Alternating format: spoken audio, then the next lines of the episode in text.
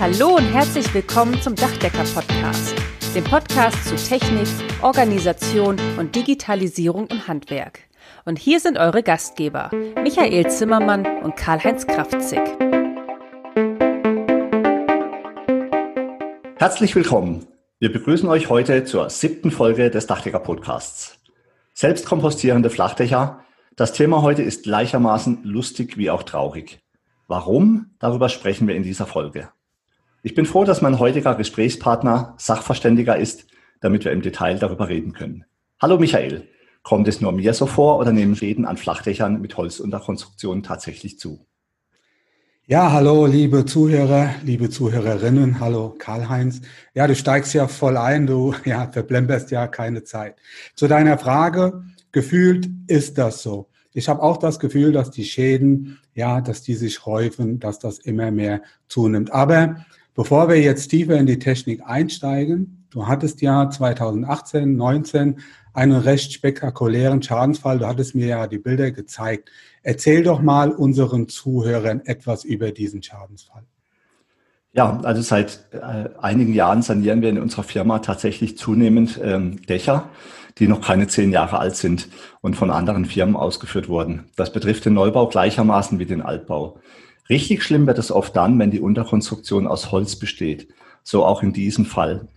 Wir wurden 2018 zu einem Objekt gerufen, bei welchem fünfeinhalb Jahre zuvor, also gerade nach Ablauf der Gewährleistung, auf ein bestehendes Flachdach eine Dachterrasse mit einem Aufbau, der als Ausstiegshaus genutzt wurde, aufgesetzt wurde. Auffällig war bei der Begehung, dass der großflächige Keramikbelag sich abgesenkt hatte. Beim Gehen über dieses äh, nachträglich aufgebaute Flachdach mit Terrasse hatte man das Gefühl, dass man auf einem weichen, beweglichen Untergrund steht. Das bedeutet grundsätzlich nichts Gutes. Ja, das Gefühl kenne ich. Das habe ich auch schon öfters gehabt. Du hast mir die Bilder gezeigt. Der Umfang des Schadens, der war schon relativ groß.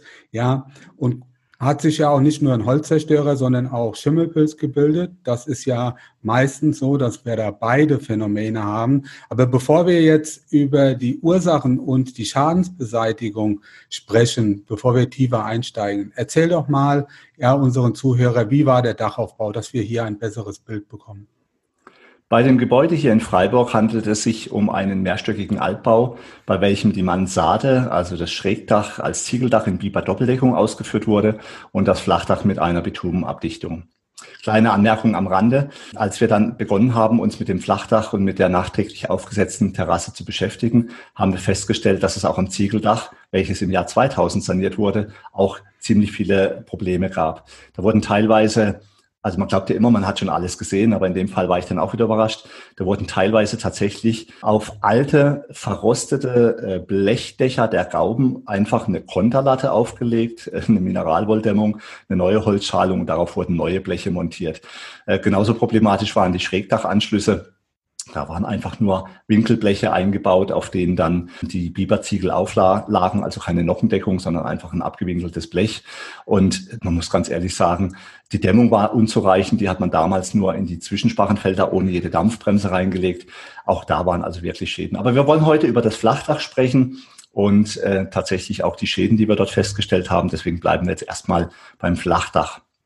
Der Dachaufbau bestand aus einer Sparrenlage mit einer Schalung und einer mehrlagigen Bitumenabdichtung. Also das ist der Ursprungsaufbau gewesen. Eine Holzkonstruktion mit einer Sparrenlage und einer daraufliegenden Schalung mit Bitumenabdichtung.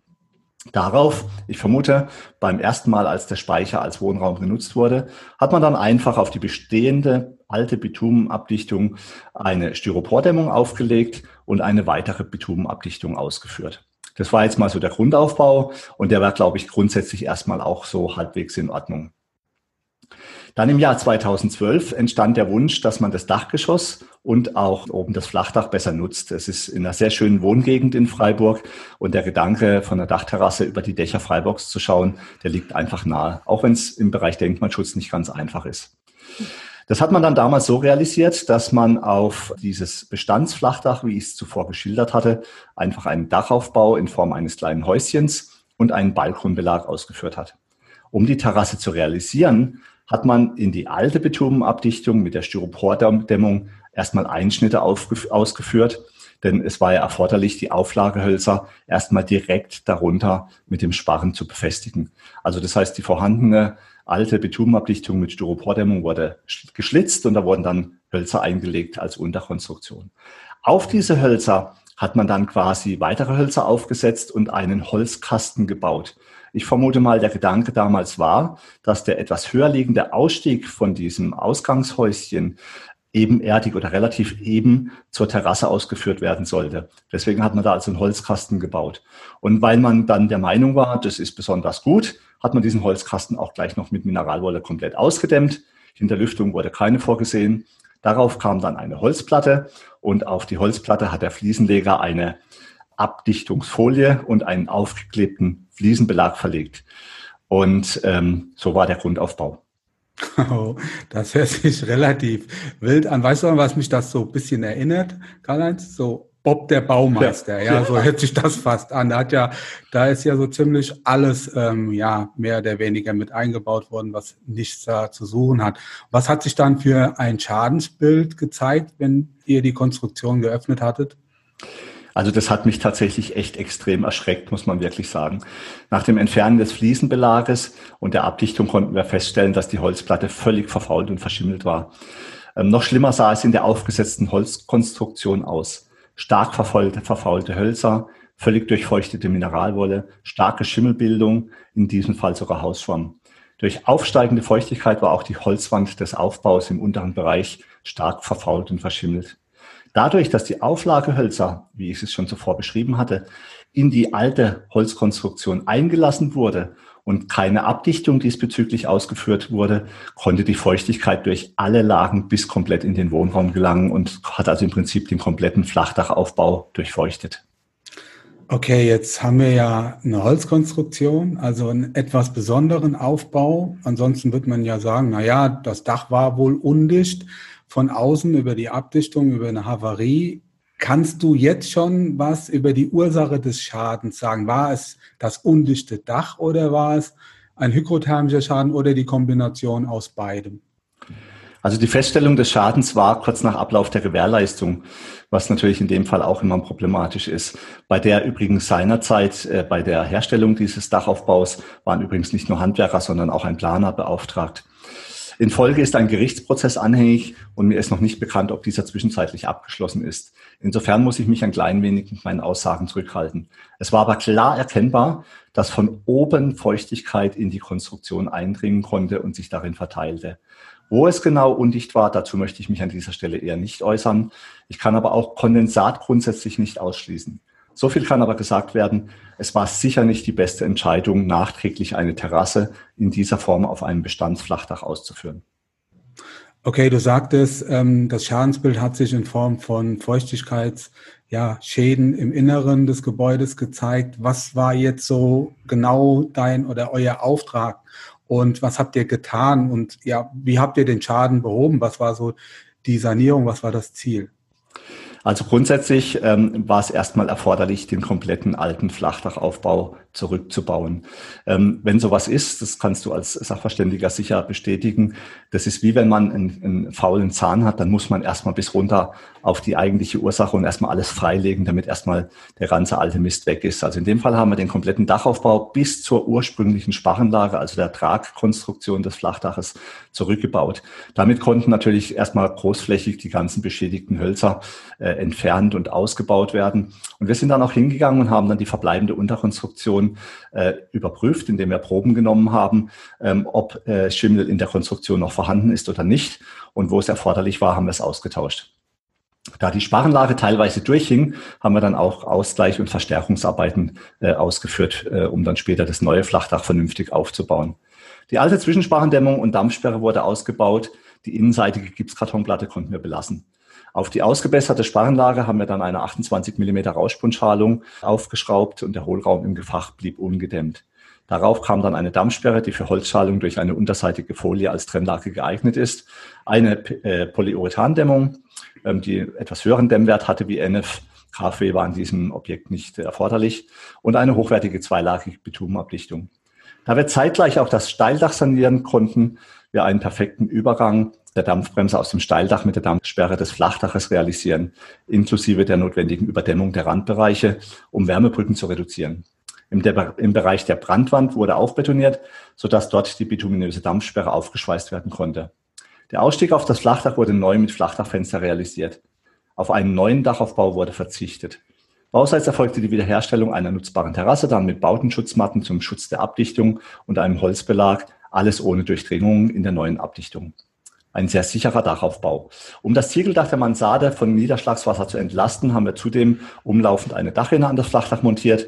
Das hat den Vorteil, dass wir auch die Ziegelfläche der Mansarde vernünftig über Abstandshalter und Lochbleche unter der Rinne des Flachdaches entlüften konnten. Also du hattest mir ja im Vorfeld die Bilder gezeigt und das ist ja wirklich eine schöne Gegend, eine schöne Lage. Ich kann ja den Kundenwunsch mit einer Terrasse, mit einem Balkon auf dem Dach gerade bei dieser Aussicht sehr gut verstehen. Gut, das ist eine Holzkonstruktion. Wir wissen das als Fachleute, die Dachdecker, auch die, die Planer und äh, die Handwerker, die können damit auch ein Stück weit was anfangen. Der Privatkunde ja in der Regel weniger. Für den ist ein Dach ein Dach und er sagt, okay, da ist ein Flachdach, da hätte ich ganz gerne eine Terrasse, ein Balkon drauf, das möchte ich gerne nutzen. Wie würdest du jetzt als Dachdeckermeister, als Unternehmer und auch als Energieberater, auch mit dem Know-how, mit dem Wissen, auch mit dem bauphysikalischen Background, wie würdest du mit einem derartigen Kundenwunsch umgehen? Also du hast eine Holzkonstruktion und die soll umgebaut werden, das nicht genutzte Flachdach zu einem genutzten Flachdach, also Terrasse. Wie wäre so deine Vorgehensweise? Also grundsätzlich denke ich, sollte man dem Kunden empfehlen, dass er Leute mit ins Boot nimmt, die einfach auch was davon verstehen. Also ich glaube, es gibt wirklich immer mal wieder das Problem, dass viele glauben, dass sie Abdichtung ausführen können, aber sie sind, sie können es einfach nicht, ja. Und da denke ich, ist es sinnvoll, bei Abdichtung einfach tatsächlich mit dem Dachdeckermeister zu reden, der auch Erfahrung davon hat und der vielleicht auch entsprechende Referenzen äh, zeigen kann. Weil das ist irgendwie kein Kindergeburtstag, einfach mal schnell irgendwie was abzudichten. Grundsätzlich ist es aber auch so, dass, wie wir es jetzt auch nachträglich ausgeführt haben, ich dem Kunden immer empfehle, erstmal den kompletten Rückbau des Flachdaches durchzuführen und dann neu aufzubauen. Da kann man nämlich dann auch mal reinschauen und sieht, wie auch die Unterkonstruktion aussieht. Dabei hätte ich dann von vornherein auf aufgesetzte Holzkonstruktion mit Mineralwolldämmung ohne Hinterlüftung verzichtet. In meiner Firma lehnen wir es grundsätzlich übrigens ab, neue Abdichtungen auf alten Abdichtungen auszuführen, auch wenn das technisch manchmal möglich wäre. Das Risiko eines Schadens nur um das Geld für die Entsorgung der alten Abdichtung einzusparen, ist mir einfach zu hoch. Ich hatte es zu Beginn des Podcasts erwähnt. Der Begriff des selbstkompostierenden Flachdaches ist nur deshalb so lustig, weil es tatsächlich perfekt eine sich selbst auflösende Holzkonstruktion beschreibt. Für denjenigen, der die Kosten dafür tragen muss, ist es weit weniger lustig. Vor allem, wenn er es schon zweimal machen muss, weil es beim ersten Mal nicht richtig gemacht wurde. Aber lass uns doch die Fragerunde mal umdrehen. Warum werden immer wieder Flachdächer in Holzkonstruktionen mit Zwischensprachendämmung ausgeführt und was ist das Problem dabei? Naja, gut, die, die Konstruktionen sind halt wegen der sehr geringen Aufbauhöhe bei sehr vielen Architekten, ja, sind sie beliebt. Dann haben wir ständig Anforderungen, steigende Anforderungen auch an, ja, die Wärmedämmwerte unserer Holzkonstruktion. Der Aufbau ist sehr günstig. Wir kennen das auch aus dem geneigten Steildachbereich, da werden ja auch vollsparrengedämmte Konstruktionen ausgeführt. Aber der Unterschied hierbei, wir haben eine diffusionsoffene Zusatzmaßnahme und diffusionsoffene Unterdeckbahn, Unterdeckplatte darüber und hier haben wir diffusionsdichte Abdichtungen. Ja, und dann haben wir auch ähm, das Problem, dass wir sehr oft eine Gewerketrennung haben, gerade im Neubaubereich. Die Abdichtung, die wird vom Dachdecker übernommen und bei Steildächern wird die Wärmedämmung, oder bei, wie bei Steildächern wird die Wärmedämmung und die Dampfbremse auch sehr oft dann vom Trockenbauer ausgeführt, ja. Also das heißt, wir haben da schon mal so ein kleines, ja, Gewährleistungsgerangel. Und das Schadenspotenzial für Holzkonstruktion hat sich nach meinem Dafürhalten auch noch nicht überall komplett rumgesprochen. Unser Regelwerk, also die Fachregel des deutschen Dachdeckerhandwerks, die weist ja an mehreren Stellen auf derartige Probleme hin. Man muss auch ganz klar sagen, diese Flachdachkonstruktionen, die selbst, sind selbst bei laborähnlichen Bedingungen sehr kritisch. Wir kennen das ja alle, Feuchtigkeit geht nie wieder auf dem gleichen Weg raus, wie sie reingekommen ist. Und wir sprechen ja nicht nur von Feuchtigkeit von außen, also zum Beispiel eine Havarie, irgendwelche Undichtheiten, sondern wir sprechen auch über hygrothermische Feuchtigkeit. Das heißt also Feuchtigkeit durch Luftundichtheiten, durch Konvektion, die kommt dann in die Konstruktion rein. Oder Feuchtigkeit wird mit eingebaut. Ja, wir machen ja unsere Dächer auch nicht unter laborähnlichen Bedingungen, sondern es regnet ja mal während der Ausführung. Dann wird Feuchtigkeit mit eingebaut. Und wie soll die dann da in irgendeiner Form wieder raus? Das ist das Problem. Beim Steildach, wie gesagt, dann haben wir nach oben einen diffusionsoffenen Aufbau durch die Unterdeckbahn. Da kann die Feuchtigkeit wieder zurück. Aber jetzt stellen wir uns das mal beim Flachdach vor. Was passiert dann, wenn ich organisches Material ja, dampfdicht beidseitig einpacke? Was passiert? Das kompostiert, das ist einfach so. Ich glaube, so ein gutes Beispiel sind die Brotdosen unserer Schulkinder.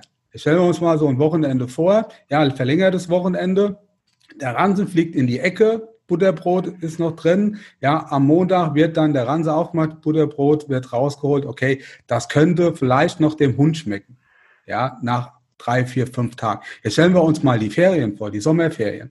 Ja, da ist nichts mehr da. Da hat sich mittlerweile ein eigenes Leben entwickelt. Und das ist keine künstliche Intelligenz. Ja, das ist dann die komplette Zersetzung von dem Material. Und das passiert auch bei unseren Holzkonstruktionen. Jetzt haben wir ja auch, wir haben ja sogenannte nachweisfreie Konstruktionen. Das wird sehr oft auch verwechselt. Wir sagen ja, eine nachweisfreie Konstruktion ist dann der Fall, wenn raumseitig, also unterhalb der Wärmedämmung, ähm, eine eine Dampfbremse mit einem SD-Wert größer als 100 Meter eingebaut wird. Das heißt also, wenn diese Dampfdichtheit mehr oder höher ist als 100 Meter ruhende Luftschicht, dann ist das eine nachweisfreie Konstruktion. Dann dürfen wir die aus, also dürfen wir die ausführen ohne Diffusionsberechnung. Das ist damit gemeint.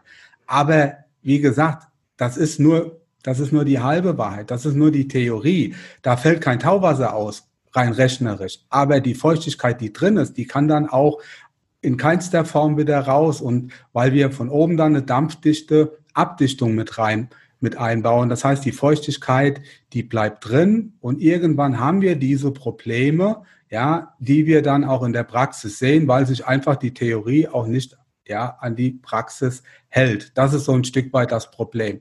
Also ähm, das sehen wir immer mehr. Früher haben wir ja zwei Konstruktionsarten gehabt. Das muss man ganz klar sagen. Wir haben zum einen haben wir über ja belüftete Dächer gesprochen. Das waren die sogenannten Kaltdächer. Dann haben wir unbelüftete Dächer gehabt. Das sind die, ja, die Warndächer, so wurden die früher genannt. Und jetzt haben wir noch die dritte Konstruktionsform. Das ist, ja, das selbstkompostierende Dach in biologischer Reinkultur, wenn man sich einfach nicht an die Gesetzmäßigkeiten hält. Und das ist einfach das Problem. Wir müssen aufhören, gerade bei Holzkonstruktionen ausschließlich über Havarie, über Undichtheiten von außen zu denken, sondern wir müssen auch hygrothermische Feuchtigkeiten mit berücksichtigen, dann, ja, dann klappt das auch. Wir sind jetzt auf einem guten Weg, was unsere, was unser Flachdach betrifft, auch der Ruf des Flachdaches betrifft. Ja, das ist, der Ruf ist ja bei weitem besser, als er noch vor ein paar Jahren war. Da haben wir auch alles dafür getan, auch als Dachdecker. Ähm, Gewerk als Organisation. Wir müssen aufpassen, dass wir nicht wieder in so eine Richtung reingeraten, weil leider Gottes sich, ja, sagen wir mal, die Komplexität der vollsparen gedämmten Holzkonstruktion so in der Praxis noch nicht rumgesprochen hat. Ja, das war sehr ausführlich. Danke. Die, die, die, die, das Beispiel mit der Brotdose gefällt mir außerordentlich, weil es, es beschreibt wirklich tatsächlich das Problem äh, am besten.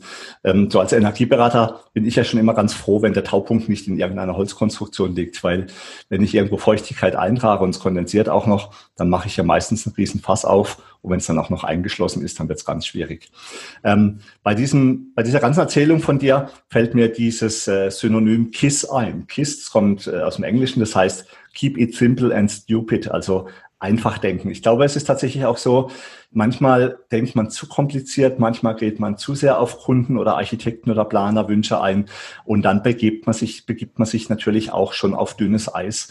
Also ich glaube, hier ist es tatsächlich sinnvoll, dass wir, dass wir unseren Kollegen einfach raten, vielleicht auch mal ab und zu in die Fachregeln reinzuschauen, sich mal zu überlegen, was könnten für Probleme entstehen, wie kann ich die beseitigen und wenn auch nur der Hauch von Bedenken da sind. Oder viele von uns kennen das ja auch, wenn das Bauchgefühl sagt, das ist nicht gut, was man da machen möchte, dann sollte man tatsächlich vielleicht mal auf die Bremse treten, kurz drüber nachdenken, über Alternativen nachdenken. Oder wenn man halt mit Architekten und Planer zu tun hat, dann muss man halt vielleicht auch tatsächlich mal Bedenken anmelden und sagen, so Leute, äh, können wir es eigentlich nicht machen. Ich glaube, da bauen wir uns Probleme auf.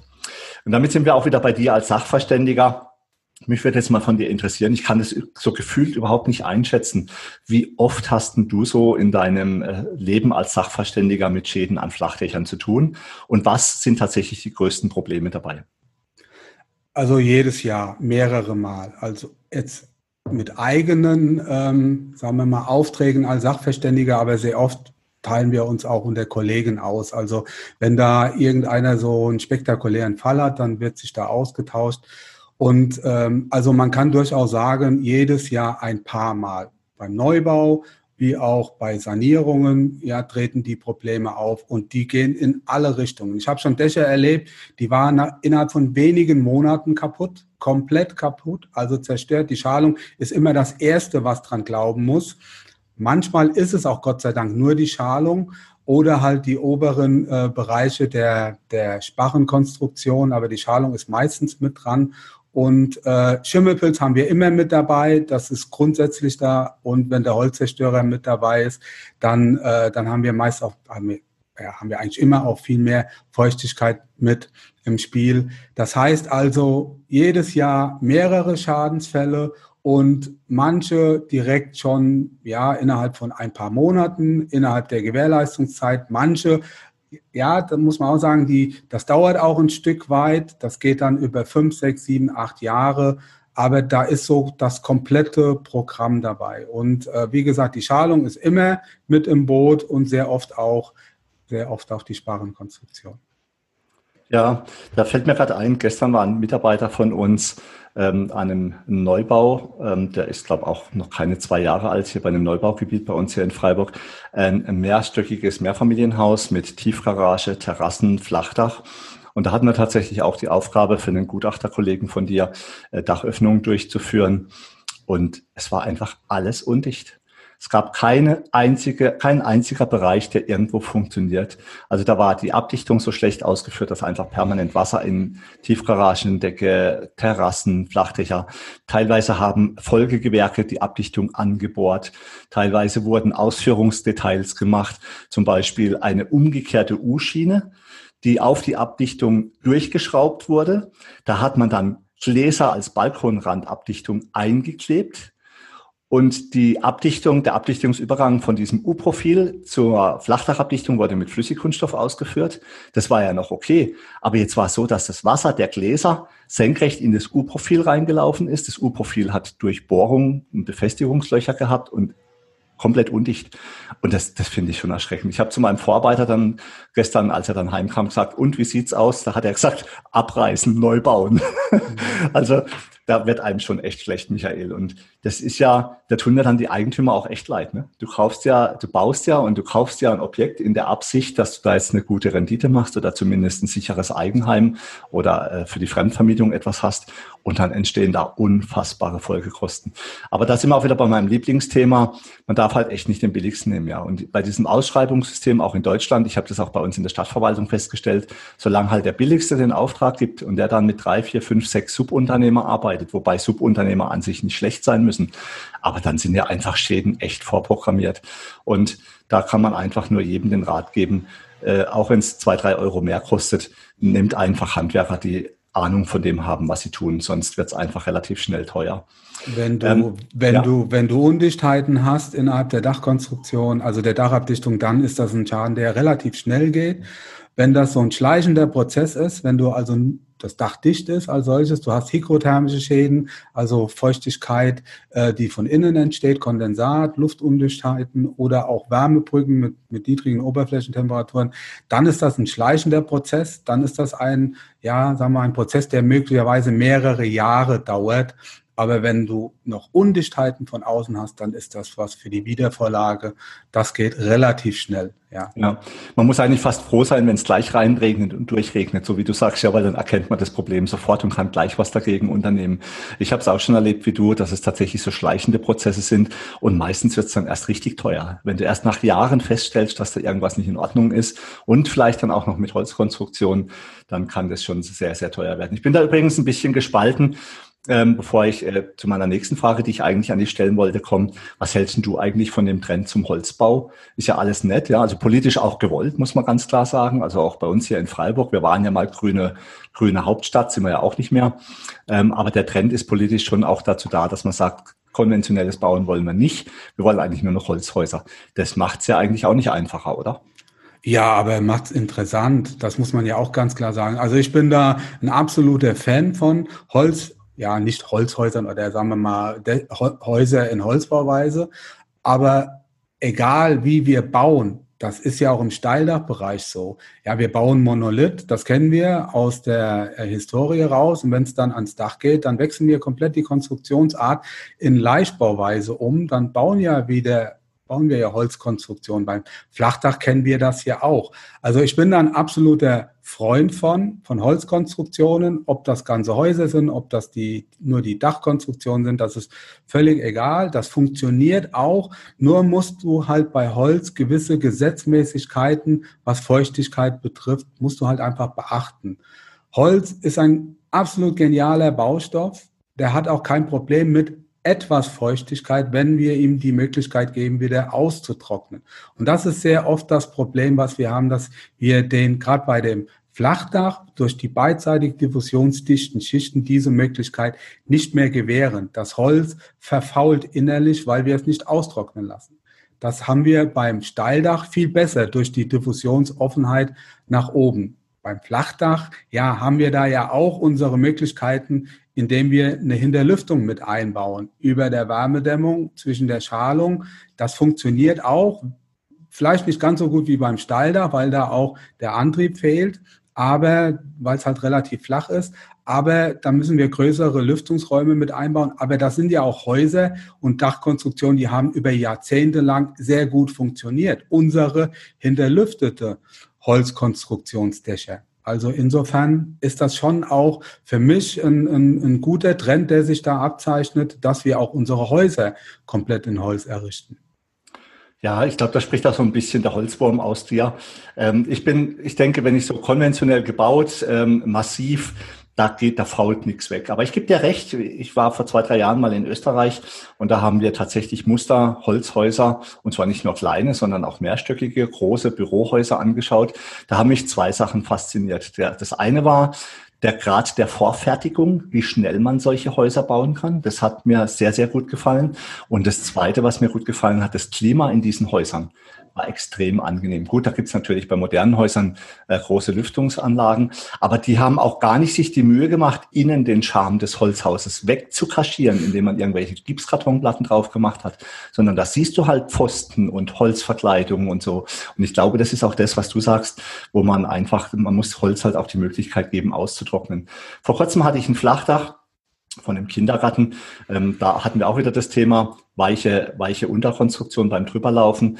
Ähm, haben wir aufgemacht, haben wir auch festgestellt, Zwischensparrendämmung, Holzschalung, darauf ein Vlies und dann eine Kunststofffolienabdichtung und auch unten drunter die Holzschalung fängt an, sich aufzulösen. Erfreulicherweise sieht es noch nicht so sehr nach Schimmel aus. Also ich glaube, man kann das wahrscheinlich relativ gut reparieren.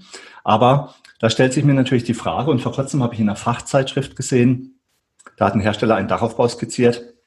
Der war so, dass man eine Sparrenlage gesehen hat mit Zwischensparrendämmung, innenseitig Dampfsperre und Gipskartonplatte. Ähm, auf der Sparrenlage war eine Holzschalung, dann waren ein oder zwei Trennlagen und darauf hat man dann äh, eine äh, Styropor-Aufdachdämmung draufgesetzt. Ich würde mal sagen, aus dem Bild heraus würde ich sagen 12, 14 Zentimeter stark und dann eine Folienabdichtung. Michael, warum macht man solche Aufbauten? Warum packe ich auf eine Zwischensprachendämmung auch nochmal so eine starke Styropordämmung obendrauf? Das kann durchaus sein, dass das eine Sanierung war, dass man da auch irgendwelche ja, Werte der Förderung einhalten muss, um auf den Wert zu kommen. Das ist, das ist durchaus äh, ein Grund, könnte ich mir vorstellen, der nächste Grund, die Zwischensparren sind ja da, der Bereich ist da, wenn das Dach nicht sichtbar ist. Also dann habe ich ja von innen in irgendeiner Form eine Decke, da möchte man diesen Raum ausnutzen. Grundsätzlich ist es ja okay, wenn man die Schalung schützt, indem man eine Wärmedämmung aufbringt. Die Dicke muss man entsprechend auch berechnen. Da muss man gucken, okay, ähm, wie sieht das auch feuchtetechnisch aus? Das kann man so nicht pauschalisieren, je nachdem auch, wo die Dampfbremse eingebaut wird, wenn sie zwischen den Dämmungen eingebaut wird oder wenn sie raumseitig eingebaut wird. Das muss man dann sehen. Also gibt es keine Pauschalantwort, aber grundsätzlich ist es ja gut, wenn die Schalung auf der warmen Seite liegt. Das ist ja das Problem, was wir haben. Ja, dass wir zum Beispiel, wir haben Sekundärtauwasser. Das heißt, gerade bei kälteren, äh, in, in, in, sagen wir mal, bei kälteren Nächten haben wir auf der Unterseite unserer Abdichtung haben wir Kondensat. Das Kondensat, ja, das schlägt sich auf die Schalung nieder, kann nicht zurücktrocknen durch stehendes Wasser, durch Verschattung und so weiter. Das sind alle so Probleme. Deshalb ist es grundsätzlich gut, wenn man der Schalung ja etwas Wärmedämmung ähm, zukommen oder oder wenn man etwas Wärmedämmung einbaut, um die Schalung vor niedrigen Temperaturen zu, zu schützen. Das ist auch so mein Anraten. Aber man muss es auf jeden Fall auch berechnen, bauphysikalisch, dass man hier keinen Fehler begeht. Ja, bauphysikalisch berechnen. wenn du innenseitig eine Dampfsperre hast, ist das über das Glaser-Diagramm ja auch relativ äh, einfach möglich. Aber ich glaube, wenn wir dann auch noch mit feuchte variablen Dampfbremsen arbeiten, was ist denn da dein Tipp? Den Hersteller mit ins Boot nehmen, dass der es rechnet? Oder weil ein Dachdecker ist jetzt kein Sachverständiger oder Energieberater? Ja, mit feuchte variable Dampfbremse kann ich nicht über das Glaser-Verfahren äh, berechnen. Dann brauche ich eine Simulation, also eine hikothermische Simulation, WUFI beispielsweise. Und da ist, da ist der Dachdecker überfordert. Das ist einfach so. Da muss ein Bauphysiker äh, mit ins Boot genommen werden. Ob der Hersteller das kann, ob die das auch objektspezifisch ausrechnen können. Viele können das. Die sollte man dann auf jeden Fall auch äh, mit ins Boot nehmen. Das kann ich also auch nur jedem raten. Lass da die Finger weg. Ja, das ist auf jeden Fall was, da müssen Bauphysiker mit ans, mit ans Werk, die müssen mit, mit auch in die Verantwortung genommen werden. Das können wir selbst gar nicht mehr beurteilen. Prima. Du hast ja schon den ersten Ratschlag genannt. Jetzt kommen wir so langsam zum Schluss unseres heutigen Podcasts. Welche Ratschläge hättest denn du noch für unsere Kollegen im Bereich Flachdachsanierung, die du mit äh, auf den Weg geben könntest? Oder du hast ja auch schon mal in unserem Podcast damit angefangen. Wenn unser Podcast eine liebe Fee wäre, welche Wünsche hättest du denn? Also grundsätzlich ist es einfach so, vollsparen gedämmte Flachdächer ohne Hinterlüftung und Überdämmung der Schalung, das ist eine sehr schadensträchtige Holzkonstruktion und gehört schon lange nicht mehr ja zu den allgemein anerkannten Regeln der Technik. Das ist einfach so und dem muss man Rechnung tragen. Das haben wir in unserem Regelwerk an mehreren Stellen auch erwähnt. Das heißt, wir müssen einfach gucken, wie können wir solche Dächer ausführen. Am besten, indem wir sie gar nicht ausführen, indem wir die Finger von weglassen. Das können wir leider nicht immer, ja. Ich kann jedem davon aber abraten. Es gibt, ja, ich weiß nicht, ob du das schon mal, mit Sicherheit hast du das schon mal gehört. Es gibt ja diese sieben goldenen Regeln für nachweisfreie Flachdächer. Ja, das wurde ja irgendwann haben das mal ein paar schlaue Leute. Das meine ich auch wirklich so, wie ich da sage. 2011 in Leipzig bei einem Holzbaukongress haben die sich Gedanken gemacht, okay, wie kann man ja Flachdächer in Holzbauweise regelkonform erstellen? Und diese, ja, diese sieben goldenen Regeln sind ja keine allgemein anerkannten Regeln der Technik, aber die wurden zumindest in großen Teilen auch in die 68800, ja, in unsere Holzschutznorm mit aufgenommen und die machen auch Sinn. Die machen absolut Sinn. Wenn überhaupt, dann funktioniert das nur so. Und zwar, jetzt muss man auch ganz ehrlich sagen, nicht jedes vollsparen gedämmte Dach ist ja in die Knie gegangen. Gott sei Dank. Das wäre ja schlimm. Das muss man ja wirklich sagen. Da wären ja, ja sehr viele unserer Flachdächer wären ja quasi kaputt. Also es funktioniert schon unter gewissen Bedingungen. Das heißt also, wir brauchen ein absolutes Gefälle. Wenn man wirklich nicht darum kommt, um so ein Flachdach auszuführen. Ich würde, wie gesagt, jedem davon abraten, aber wenn überhaupt, sagen wir es mal so, dann funktioniert das nur, wenn man diese Gesetzmäßigkeiten einhält. Das heißt, wir brauchen ein Gefälle. Mindestens drei Prozent keine zwei, sondern mindestens drei Prozent. Nachher müssen es zwei Prozent sein im eingebauten Zustand. Stehendes Wasser ist Gift. Stehendes Wasser ist eine Diffusionssperre. Wir brauchen eine dunkle Abdichtungsbahn. Das heißt also, wir müssen der Schalung die Möglichkeit geben, zurückzutrocknen. Und das funktioniert nur, wenn die Schalung warm wird über die dunkle Abdichtungsbahn. Das heißt also, eine schwarze Bahn, ja, mit einer Strahlungsabsorption von mindestens 80 Prozent. Das Dach muss unverschattet sein. Da haben wir schon das erste Problem. Ja, die Norm sagt sogar baurechtlich gesichert. Wie soll das funktionieren? Aber wir haben ja sogar schon Verschattungen im Bereich der Kamine, der Attika, der Lichtgruppe. Alles schon erlebt bei Dachöffnungen, dass diese Bereiche sehr kritisch waren. Ja, wir dürfen keinen Aufbau drauf machen. Also deine Terrasse kannst du vergessen. Ja, das muss ein unverschattetes, frei bewittertes Dach mit Gefälle sein, mit dunkler Abdichtungsbad. Keine Kiesschicht drüber, kein Gründach, keine Terrassenfläche. Wir brauchen von innen eine feuchte variable Dampfbremse. Ja, und da fängt schon an, ja, wie kann ich die berechnen im Glaserverfahren? Geht's gar nicht, da brauche ich eine, ja, eine Simulation nach dem Bufi-Verfahren. Keine unkontrollierten Hohlräume auf der kalten Seite der Dämmschicht. Das sind alles, ja, das sind alles Faktoren, die müssen unbedingt berücksichtigt werden. Wir brauchen eine, eine geprüfte Luftdichtheit. Das heißt, ich muss einen Plodor-Test machen. Es darf keine Konvektion entstehen. Und wir brauchen absolut trockenes Holz. Also 20 Prozent, wie wir das auch sonst so kennen, das ist zu feucht, das ist zu nass. Wir, das Holz darf maximal 15 Prozent sein, plus minus drei Prozent zum Zeitpunkt des Einbaus. Das heißt also eigentlich nur mit BSA, mit speziell getrockneter Schalung. Dann kann das funktionieren. Dann kann das funktionieren. Es muss nicht. Die Chance, dass es trotzdem in die Hose geht, ist trotzdem noch da. Und wenn wir als, ja, als, auch als Berufsorganisation an dieser Stelle ja in unserem Regelwerk sehr oft auf die Schadensträchtigkeit dieser Konstruktion hinweisen. Und dann würde ich jetzt mal als Sachverständiger, auch als Unternehmer behaupten, du wirst mir da wahrscheinlich auch recht geben, dass jeder Jurist dann sagt, warum hast du dann so ein Dach ausgeführt, wenn es zum Schaden kommt? Und man hat trotzdem diese sieben Regeln eingehalten. Also, meine Empfehlung, das ist auch, so gehen wir damit um, Finger weg.